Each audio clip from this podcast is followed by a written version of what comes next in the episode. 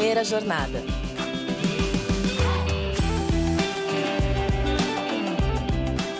Salve, salve! Sejam todos muito bem-vindos a mais um episódio do Primeira Jornada, um programa papo reto feito pela SPM que te ajuda a escolher uma carreira e refletir sobre o seu futuro profissional. Eu sou a Zá Coelho e tô aqui para te acompanhar na descoberta desse universo de possibilidades e caminhos do mercado de trabalho. Se você está se preparando para o Exame Nacional do Ensino Médio, eu tenho certeza de que você já se perguntou muitas vezes o que fazer para ir bem na redação? Qual o segredo para conseguir nota mil? É o que a gente vai responder nesse episódio com dicas valiosas para essa etapa tão importante do Enem. Quem conversa comigo sobre isso é a Rubiana de Souza Barreiros, coordenadora da área de redação do ensino médio do Colégio Vértice de São Paulo.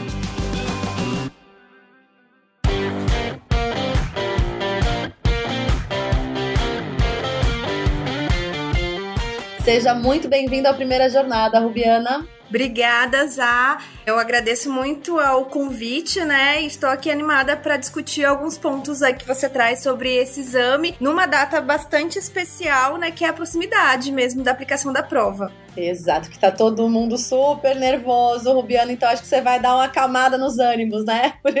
Vamos ver. Vamos começar falando então dessa parte dessa prova que é tão importante, que é a redação, né, do Enem. Que dica que você daria para encarar essa parte da prova? Por que, que ela é tão importante nesse exame? Conta pra gente um pouco. Acho que respondendo por que ela é importante, né? Então, primeiro, porque ela é um medidor de qualidade da capacidade leitora e escritora, né, dos alunos desse país. No limite, ela é um medidor da qualidade da educação do nosso país, né? Continua sendo. Ela também é importante porque ela é uma baliza sobre o próprio desempenho desse aluno, porque ele vai ter uma dimensão, né, sobre a sua capacidade leitora e escritora. E nessa régua que é tão diversa do nosso país, né? Porque a gente sabe que o Brasil, ele tem essa dimensão enorme sobre o desempenho e educação do que a gente, né, acredita que seja a educação como política pública desse país. E ele dá, na verdade, essa baliza dá um prognóstico de futuro, né? Que é o que vocês estão aqui discutindo, inclusive quando você traz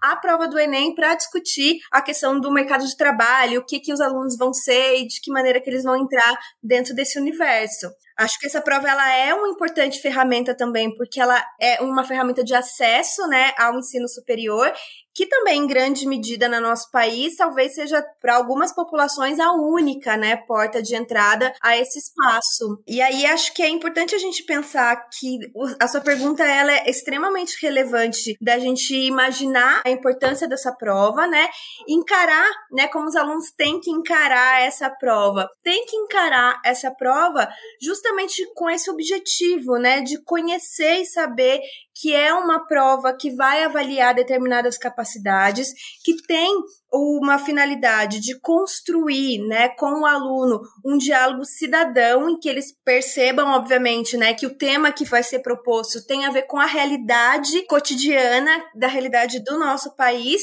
e tem a ver também como ele se coloca, se posiciona criticamente frente a essa questão, né? Então encarar essa prova significa assumir essa postura cidadã, significa assumir, né, uma capacidade crítica, né, de discutir questões, inclusive de propor soluções, que é um dos critérios do Enem, é a proposta de intervenção. Muito legal. Acho que assim, muita coisa do que você disse aí, Rubiana, é super importante. Você começou falando muito sobre essa coisa do tipo, a gente tem que entender exatamente o que é para a gente também tirar toda essa, essa carga realmente que existe, né? Muito pesada nesse momento. Como você falou, a educação é uma educação que tem privilégios, né, dentro do nosso país, assim, nem todas as pessoas têm acesso, infelizmente. Então, muita gente tem isso como único meio de entrar, né? no mercado de trabalho e tudo mais. Então, acho que é, é importante a gente ir tirando essas dúvidas, essas cargas, para quem chegar lá entender. Você vai se posicionar, você vai mostrar quem você é, você vai avaliar criticamente, né, um tema. E isso é uma coisa que é, é, é até prazerosa, né? É importante pensar que é, é legal, né, desenvolver isso. Então, tirar esse, esse peso é importante. Eu acho que eu concordo muito com vocês, ah, porque você tem aqui uma percepção de quem é esse indivíduo, quem é esse aluno, né? E quando você tira essa carga de desinformação sobre ele, o que ele vai fazer ali é se posicionar criticamente, é estar, né, ser parte da nossa sociedade e mais do que isso, né, a gente considerar que é um indivíduo potencialmente crítico, né, que tenha seus desejos, que tem seu posicionamento, que não é um ser alienado e né, tornar essas, essas questões alienantes, que precisa ser só preenchido com informações, né, mas precisa ser preenchido também com uma discussão mais crítica, né, uma percepção global sobre a realidade, né, e é isso que o Enem traz pra gente, né, como possibilidade, obviamente que não numa situação a mais prazerosa possível, porque é uma prova, né, que tem muitas questões e fazer uma redação então, nessas condições também não é algo tão agradável, mas se eu encaro a prova dessa maneira, né, eu acho que você acredita mais nesse potencial de construção de um raciocínio ali que é legal, que é pertinente, que é importante, que é relevante, que vai dar uma medida da qualidade do ensino do nosso país, que é bastante relevante, né, pensar que é parte disso. Exatamente. Ocupar o seu lugar dentro da sociedade, né? Isso é uma coisa sempre importante. E Rubiana, conta um pouquinho mais nesse momento, quais você considera que são os erros mais comuns que esses estudantes cometem na redação do Enem? O que, você acha que a gente pode pontuar aí para todo mundo tentar entender, evitar, se blindar um pouquinho disso? Ótima pergunta, porque eu acho que essa pergunta vai muito na direção dessa nossa premissa aqui do começo da nossa conversa, né? Eu considero usar que o erro mais comum que os alunos cometem é de fato ser cooptado por uma indústria que vai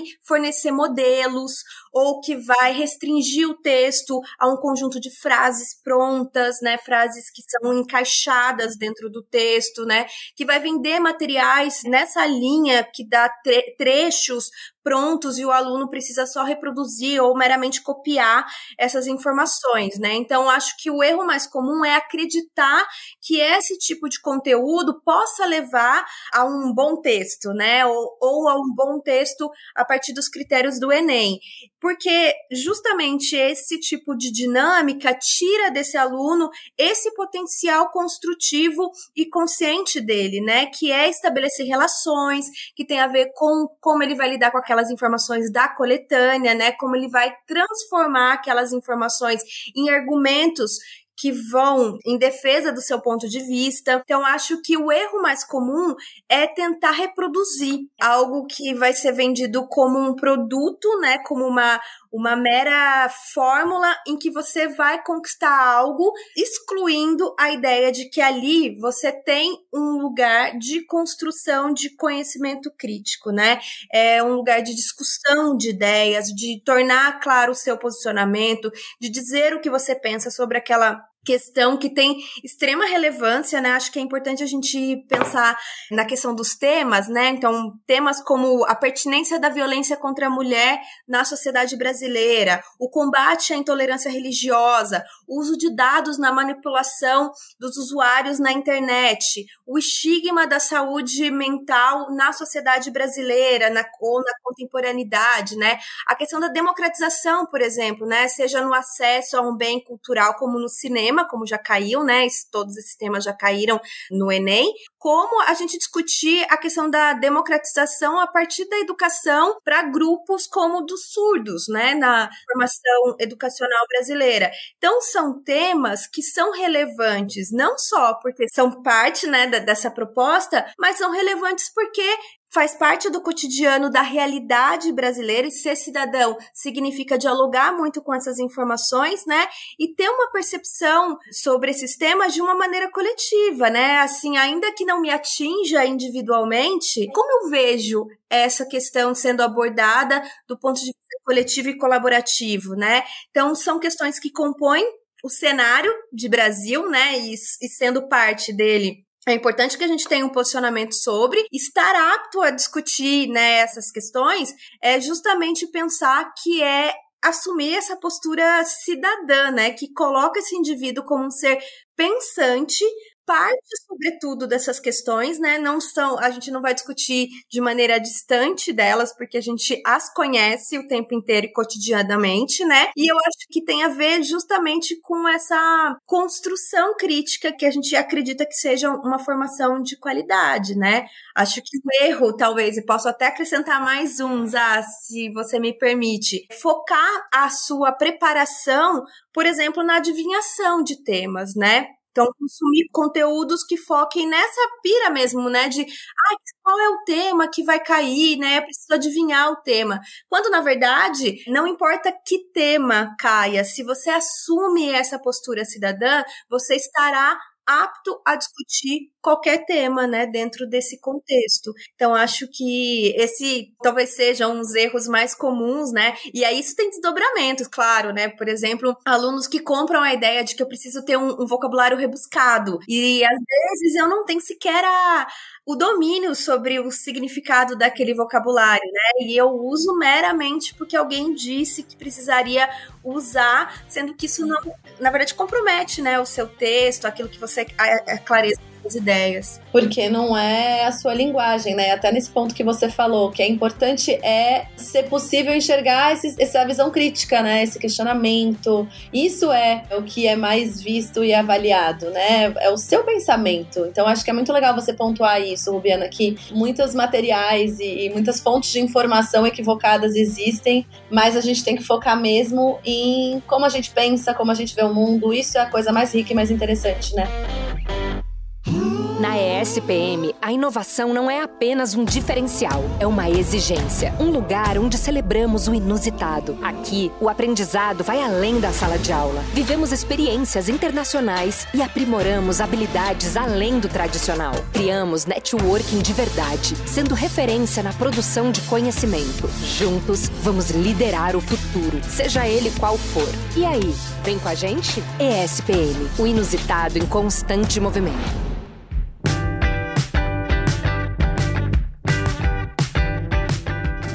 Aí, dentro disso tudo, para se preparar para a redação, né? Ou para você fazer uma redação nota mil legal, assim, que que ela deve conter, como estruturar o texto, o que, que você daria de dica, assim, que também é, considere a individualidade de cada um, a personalidade, opinião e questionamento. Ótima pergunta também, Zá. Você é, me fala sobre a questão da preparação, e eu acho que a preparação é, primeiro, né, a gente precisa se orientar pelo gênero proposto, né, então o gênero solicitado nesse exame é a dissertação, né, então uma dissertação, ela tem uma divisão estrutural, né? Então tem partes que compõem esse gênero, sendo elas, né, quatro partes centrais. Acho que a gente pode pensar, inclusive, de quatro parágrafos, né, para a organização desse texto, é, distribuídos em três partes: a introdução, o desenvolvimento e a conclusão desse texto. Então, acho que é muito importante que o aluno, primeiro, se prepare nesse aspecto estrutural daquilo que ele precisa apresentar enquanto texto, né? Eu acho que outra parte da preparação é justamente fazer textos previamente, né? Ter contato com esse gênero antes, escrever para a escola, escrever para o professor, que dê esse feedback para o aluno para saber se é isso mesmo, precisa ser organizado de qual forma, né?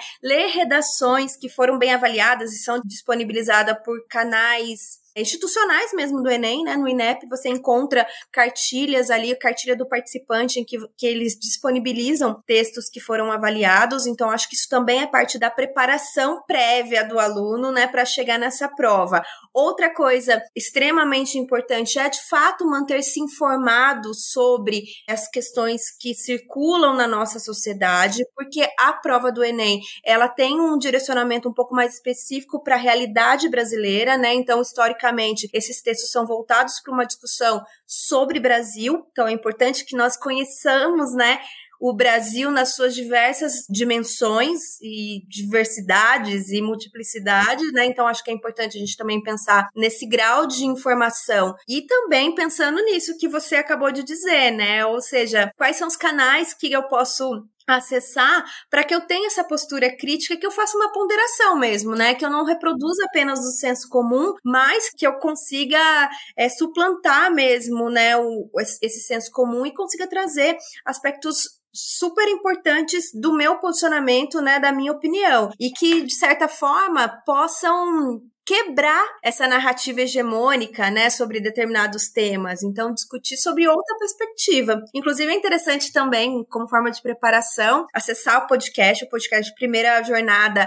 é um canal bastante informativo e mais do que isso crítico, né, sobre esse processo e esses temas que vão circular na sociedade. Estruturalmente, né, eu sugiro que o aluno então escreva quatro parágrafos, né? Divida seu texto em quatro parágrafos, que eu, na primeira parte ou no primeiro parágrafo, eu escreva o que a gente chama de introdução do texto, em que você tem uma subdivisão, em que você apresenta, né? Uma apresentação do tema, um período em que você faça uma conexão entre essa apresentação e a tese que você vai defender. Então, uma divisão por períodos mesmo, né? Nesse período de que a gente chama de ponte, que faça essa conexão para a tese, e a tese eu sugiro que seja apresentada no último período do primeiro parágrafo, né? Que nada mais é da ideia que você vai defender. E essa ideia que você vai defender tem a ver com a leitura desse tema, né? Então você sempre tem uma frase temática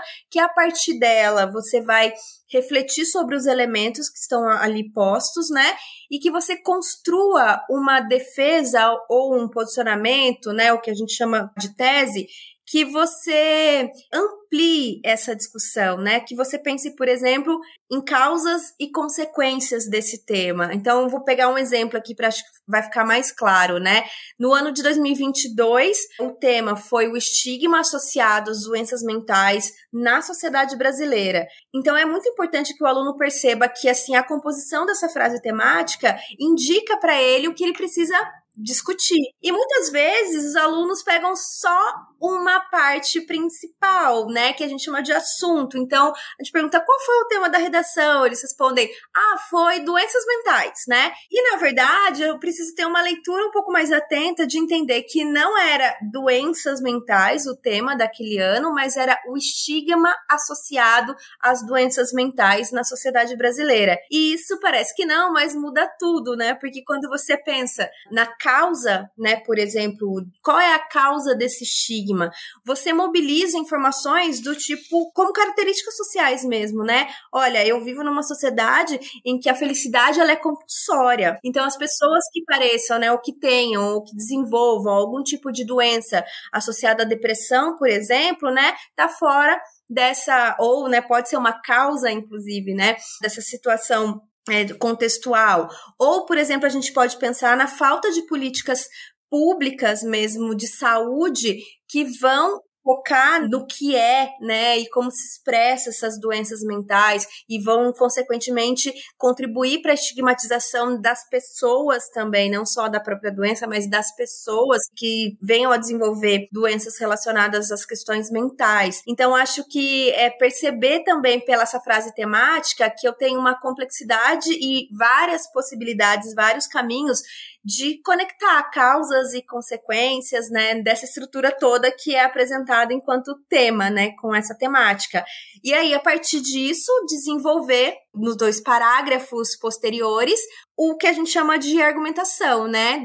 Na parte do desenvolvimento, a argumentação, que é a comprovação desse seu ponto de vista, ou seja, se a relação que você estabeleceu na sua tese, ela pode ser confirmada a partir de informações que podem ser dados, que podem ser referências de autoridade, que podem ser informações que vão sustentar esse ponto de vista. Então, o último parágrafo, que seria o parágrafo conclusivo, né, em que o Enem existe essa especificidade de uma proposta de intervenção que convida os alunos a essa postura cidadã da resolução do problema detectado, do problema identificado, né? E o problema também proposto pelo tema.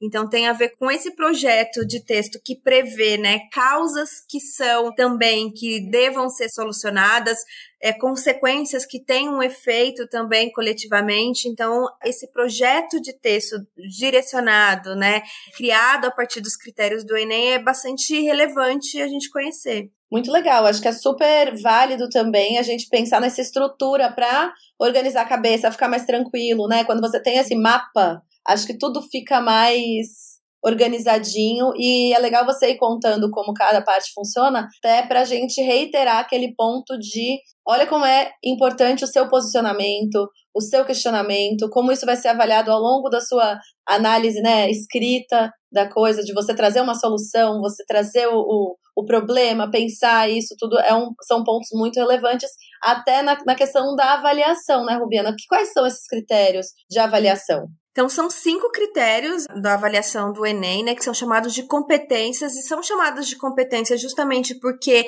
prevê a mobilização de determinadas habilidades, né, que vão dar ao aluno essa competência sobre o domínio em determinados aspectos do texto. Então, né, a primeira delas, da competência 1, é chamada competência que vai avaliar o domínio da norma padrão desse aluno. Então, é neste momento que entra o um manejo com os componentes da língua portuguesa ou da variedade padrão da língua portuguesa, né? Então, por exemplo, a estruturação sintática, a divisão de períodos, né? O uso da pontuação. É também aqui em que se avalia a questão dos aspectos ortográficos, de concordância, de regência, na escolha do registro, se é formal, se é informal, né? Isso também vai ser avaliado avaliado pela competência 1. A competência 2 é uma competência bastante ampla, porque ela avalia a estrutura do texto dissertativo, então é importante retomar né, aquela estrutura que acabamos de conversar sobre.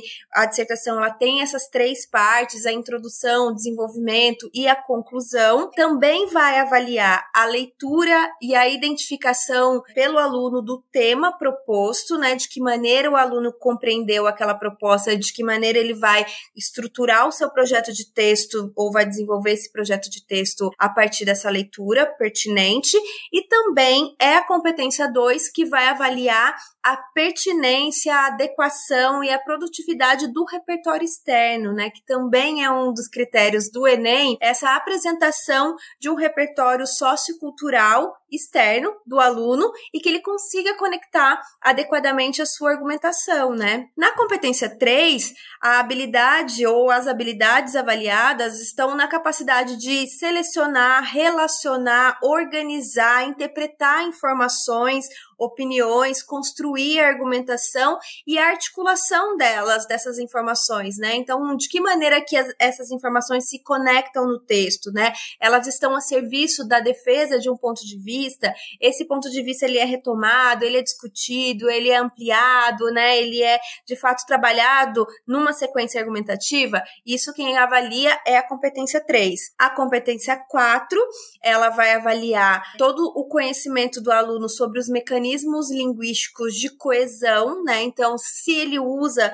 um conectivo, quais conectivos ele vai usar, de que maneira que ele vai estruturar esse período a partir dessa sequência, qual o sentido dado a esse conectivo, né? E, e todos os aspectos que envolvem a coesão de um texto. E a competência 5, finalmente, avalia exclusivamente essa proposta de intervenção a partir da apresentação ou não de cinco elementos dessa proposta, né? Dessa solução que ele vai apresentar para o problema identificado ou para causa do problema que ele apresentou, né? Então, esses cinco elementos são, primordialmente, a ação, né? Que deve ser uma ação concreta de resolução desse problema, o agente, né? Que é quem é que vai fazer essa ação, o meio pelo qual essa ação vai ser concretizada e o efeito, o resultado disso, né? O resultado dessa ação aplicada também é considerado como um elemento o detalhamento, que seria uma especificação ou uma explicação, né, uma exemplificação de algum desses elementos anteriores. Então você tem aí uma exigência do Enem ou uma especificidade, acho que a gente pode falar nisso, né, dessa prova de apresentar uma proposta que seja uma proposta de intervenção nessa problemática debatida a partir de cinco elementos, né? Ação, o agente, o meio, né, o modo pelo qual essa ação vai se concretizar, o efeito ou resultado dela e um detalhamento que será aplicado a qualquer um desses elementos anteriores. Nossa, maravilhoso. Acho que assim, parecem muitos detalhes, mas eu acho que é importante, de repente, ouvir esse episódio com calma, entender, porque eu acho que esses detalhes especificamente são os necessários de fato, né? Pra gente entender que dá para você conseguir passar o que você pensa, passar seus pontos de vista, isso é uma coisa muito importante dentro de uma estrutura, né? Que é legal ter, é importante ter um mapeamento para a gente também organizar as nossas ideias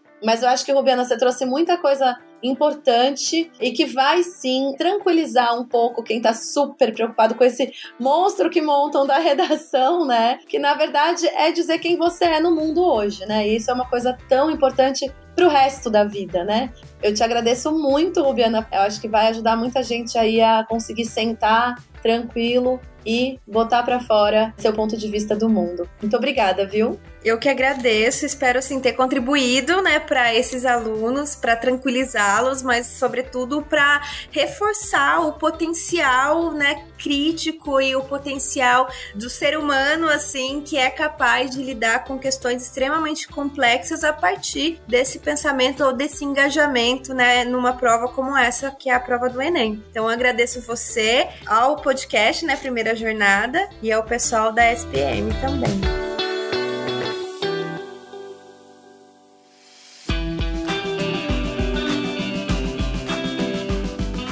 Gente, espero que essas dicas ajudem vocês na preparação para a redação do Enem. Sucesso na prova! Não esqueça de seguir o Primeira Jornada em sua plataforma de podcasts preferida e avaliar o programa. Primeira Jornada é produzido pelo Núcleo de Conteúdo da SPM em parceria com a Maremoto. Concepção, curadoria e produção executiva, Jorge Tarquini e Felipe Oliveira. Roteiro, Lucas Scherer. Produção, Thaís Santiago. Edição, Caio Corraine. Coordenação Geral Maremoto, Caio Corraine. Até mais, fui! Este podcast foi editado pela Maremoto.